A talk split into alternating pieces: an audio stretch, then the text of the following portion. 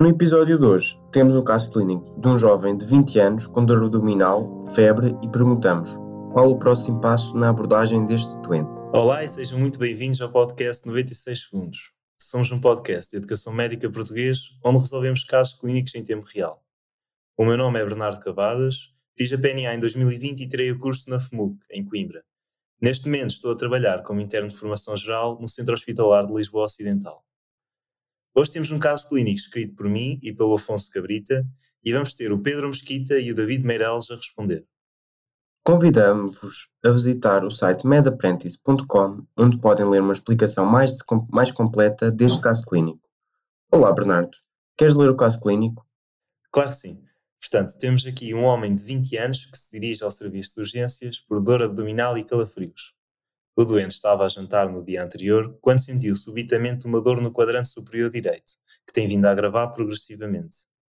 Teve dificuldade para dormir e não conseguiu ir trabalhar como motorista de pesados hoje. Associadamente, apresentou calafrios e sudorese, tendo medido a temperatura axilar de 39 graus Celsius. Apresenta como antecedentes pessoais perturbação de pânico sob paroxetina desde há dois anos e episódios de dor abdominal com as refeições semelhantes ao atual, mas nunca recorreu ao SU por esse motivo. O pai faleceu aos 24 anos por sepsis após a realização de esplenectomia enquanto este vivia na Estónia, sem outros antecedentes familiares de relevo. Não tem hábitos toxicofílicos ou alcoólicos, mas apresenta uma carga tabágica de 5 unidades massa ano.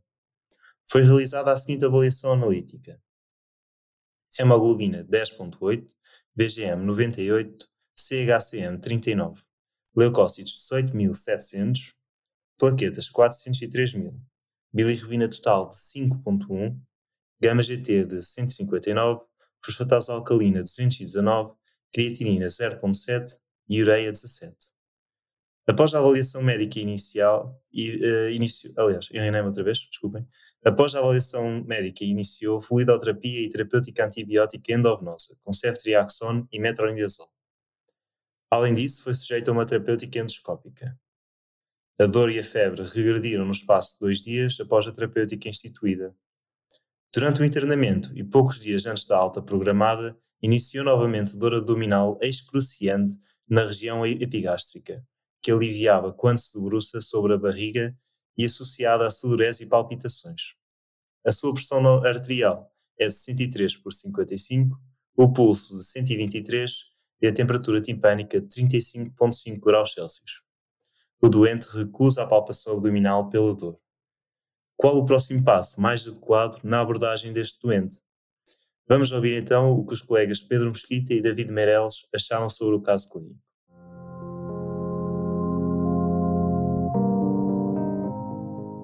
Portanto, um homem de 20 anos que vem com dor abdominal e calafrios, tem uma dor no quadrante superior direito, portanto febre e dor no quadrante superior direito, uh, uma febre muito alta, portanto colcistite ou colangite, temos desse tem icterícia, nos exames laboratoriais tem icterícia, portanto colangite, um, já teve antecedentes anteriores, portanto cólicas biliares, o pai faleceu com sepsis por esplenectomia, portanto talvez uma doença hemolítica, um, não tem outras causas, não, não bebe álcool, muito importante, ok, depois tem uma anemia, normal com CHCM alto, portanto uma esferocitose hereditária, o que justifica o, os antecedentes do pai, um, tem exames laboratoriais de colangite, um, depois fez tratamento para a colangite, um, basicamente depois teve uma pancreatite pós-CPRE, Uh, e agora uh, o próximo passo é, portanto, fazer fluidoterapia, analgesia, portanto, tratamento de suporte da, da pancreas.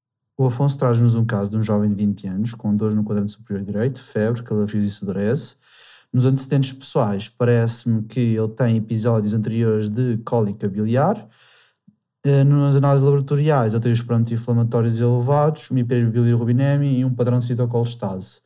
Isto tudo é consistente com uma colangite, que foi tratada como tal, com antibioterapia e uma CPRE. Uh, ah, dois dias após a CPRE, o doente desenvolveu uma dor abdominal que alivia com declinado sobre a barriga. Tudo isto é consistente com uma pancreatite pós-CPRE. O próximo passo na abordagem deste doente seria dieta zero, fluidoterapia e analgesia. Muito bem. Uh, as hipóteses diagnósticas são então A. Tomografia computerizada abdominal. B. Alterar antibioterapia para piperacilina, tazobactam IV. C. Doseamento de lipase sérica. D. Esplenectomia urgente. E. Administrar alprazolam peros.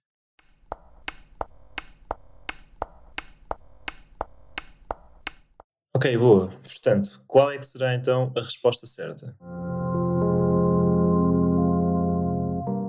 A resposta certa é a C, o doseamento sérica. Neste doente, com uma dor abdominal aguda, febre e icterícia clínica, como conseguimos ver nas análises, está a apresentar a, a tríade clássica de Charcot, é altamente sugestiva da colangite aguda. A questão principal que se coloca é qual é a terapêutica endoscópica indicada e quais é são as suas complicações. Ok, portanto, nestes doentes com colangite aguda, o tratamento vai passar por fazer uma hidratação endovenosa muito vigorosa, associada também à antibioterapia, tal como este doente fez.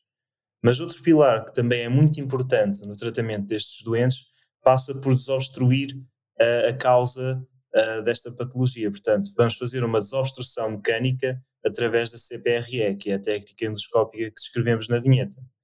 Por sua vez, então, esta CPRE, e por implicar a manipulação da papila, pode causar um edema e, dessa forma, obstruir o normal fluxo dos produtos pancreáticos, que vão ser assim ativados intrapancreaticamente e causar então uma pancreatite aguda. A questão agora é como é que vamos diagnosticar a pancreatite aguda nestes casos?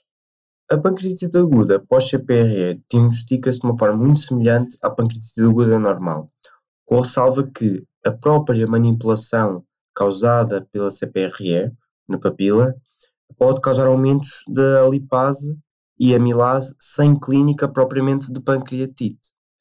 Exato, é normal que ao manusearmos ali uh, o pâncreas, vamos estar a causar um aumento da, das enzimas pancreáticas, mas isso não quer dizer que realmente haja uma pancreatite aguda. Nas guidelines está descrito que elevações uh, três vezes superior, portanto é, é preciso haver elevações três vezes mais do que o limite normal para começarmos a desconfiar a série de uma pancreatite aguda pós-CPRE. Exatamente. Uh, e também é preciso haver clínica sugestiva de, pancre de, de pancreatite, portanto, dor abdominal sugestiva como sendo pancreática, nomeadamente dor em cinturão, alívio com antiflexão do tronco e, claro, associação com as enzimas pancreáticas elevadas. Dado que a tradução hemagiológica da pancreatite aguda demora mais ou menos 48 horas a ser identificável, não é útil para o diagnóstico, mas sim para a identificação das complicações, nomeadamente pseudoquistos, coleções necróticas. Mas a questão, a questão é um bocado estranha, não é? Um rapaz tão jovem com uma colangite aguda se eu me recordo bem, quem está mais, mais, eh, mais a risco de desenvolver colitíase são todas as questões do 4Fs, nomeadamente Female 40 Fertile Fat. O que é que foi acontecer a, a este rapaz para desenvolver então uma colitíase? Realmente, neste caso é um caso estranho um rapaz desenvolver colangite aguda, ainda para mais sendo tão jovem. Mas na vinheta, se repararem bem, e se tivermos aqui um sentido crítico bem apurado e estivermos bem atentos, nós vamos descrevendo algumas pistas que indicam uma patologia subjacente. Se repararem, falamos então de um pai que é oriundo da Estónia, portanto, dos países nórdicos, e também teve que fazer uma esplenectomia emergente. Ou seja, um jovem que faz uma esplenectomia emergente dos países nórdicos, pronto, é altamente suspeito aqui de uma coisa. E ainda para mais, acabou mesmo por falecer por sepsis uh, depois de realizar a esplenectomia. Precisamente. O pai do doente provavelmente não realizou a profilaxia antibiótica e vacinação adequada após a esplenectomia, levando assim a uma sepsis por agentes capsulados. Exato, aqueles agentes capsulados da Neisseria meningitis, o Streptococcus pneumoniae ou Haemophilus influenza. Mas outra pista que nós vos damos também é nas análises termos ali um aumento isolado do CHCM. Isto aqui, quando aparece num caso clínico, é altamente sugestivo da esferocitose hereditária. E, portanto, combinando todos estes fatores que já temos vindo a descrever, este rapaz provavelmente apresentava então uma esferocitose hereditária, que por sua vez vai predispor a episódios frequentes de colelitíase, que descobrimos também na, na vinheta clínica, como episódios frequentes de dor abdominal após ingestão de refeições. Azar dos azares, este rapaz acabou mesmo por desenvolver uma colangite e por isso é que teve que fazer a CPRE e a CPRE complicou com a pancreatite. E Afonso, como é que vamos tratar aqui esta pancreatite? Portanto, a terapêutica nestes casos passa então pela restituição volémica, pela dieta zero, pelo menos enquanto houver dor abdominal, e monitorização das complicações e de falência orgânica. Existem várias escalas que visam prever a gravidade da pancreatite e adequar os cuidados à possibilidade e necessidade de unidade de cuidados intensivos, nomeadamente o BISAP, o Apache 2, o Ransom.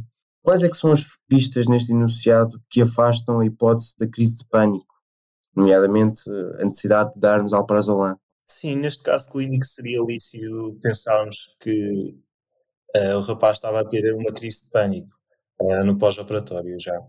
Uh, e o alprazolam seria um excelente tratamento para esta crise de pânico. Uh, no entanto, nós temos outras pistas que nos orientam mais para uma causa orgânica. Esta quase instabilidade hemodinâmica e esta dor abdominal epigástrica com defesa são altamente sugestivos da, da pancreatite e, e, ainda para mais, tendo ele realizado uma técnica endoscópica, deveríamos uh, pensar primeiro na pancreatite aguda e iniciar a nossa marcha diagnóstica nesse sentido. Exatamente. Portanto, nesta pergunta, como muitas outras que vais encontrar na PNA, era para ser resolvida em várias etapas. Primeiro, tínhamos que perceber que o doente apresentou uma colangite aguda e por isso fez CPRE. Depois desenvolveu então clínica de pancreatite aguda, que acaba por ser uma das complicações mais frequentes deste procedimento endoscópico. Esta apresentação pode então mimetizar o abdômen agudo elevação da amilase ou lipase está tipicamente presente e ajuda então no diagnóstico de pancreatite aguda pós-CPRA. Ok, muito bem. Este era o caso que tínhamos para vocês hoje. Obrigado, Afonso. Não se esqueçam de visitar o site medaprentis.com. Temos uma explicação mais completa dos casos e, das, e as suas respostas também. Assim podem ver também as respostas anónimas de todos os vossos colegas e consultar também o Whisperboard, onde vão encontrar uma explicação linha por linha dos casos. Esperamos que sejam úteis na vossa preparação para a prova. Obrigado a todos por ouvirem, um bom estudo e até à próxima.